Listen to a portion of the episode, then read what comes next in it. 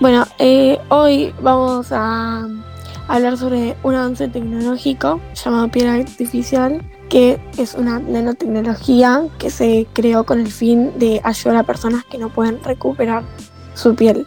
El inventor de la piel artificial fue John Burke, que es un jefe de traumatología en el Hospital General de Massachusetts, el cual también eh, contribuyó Loanis Llanas, profesor de química en Cambridge. ¿Qué es la piel artificial? La piel artificial es piel creada dentro de un laboratorio en la que consiste en que la piel artificial se une a los nervios y músculos del organismo y reproduce muchas de las funciones del tejido natural.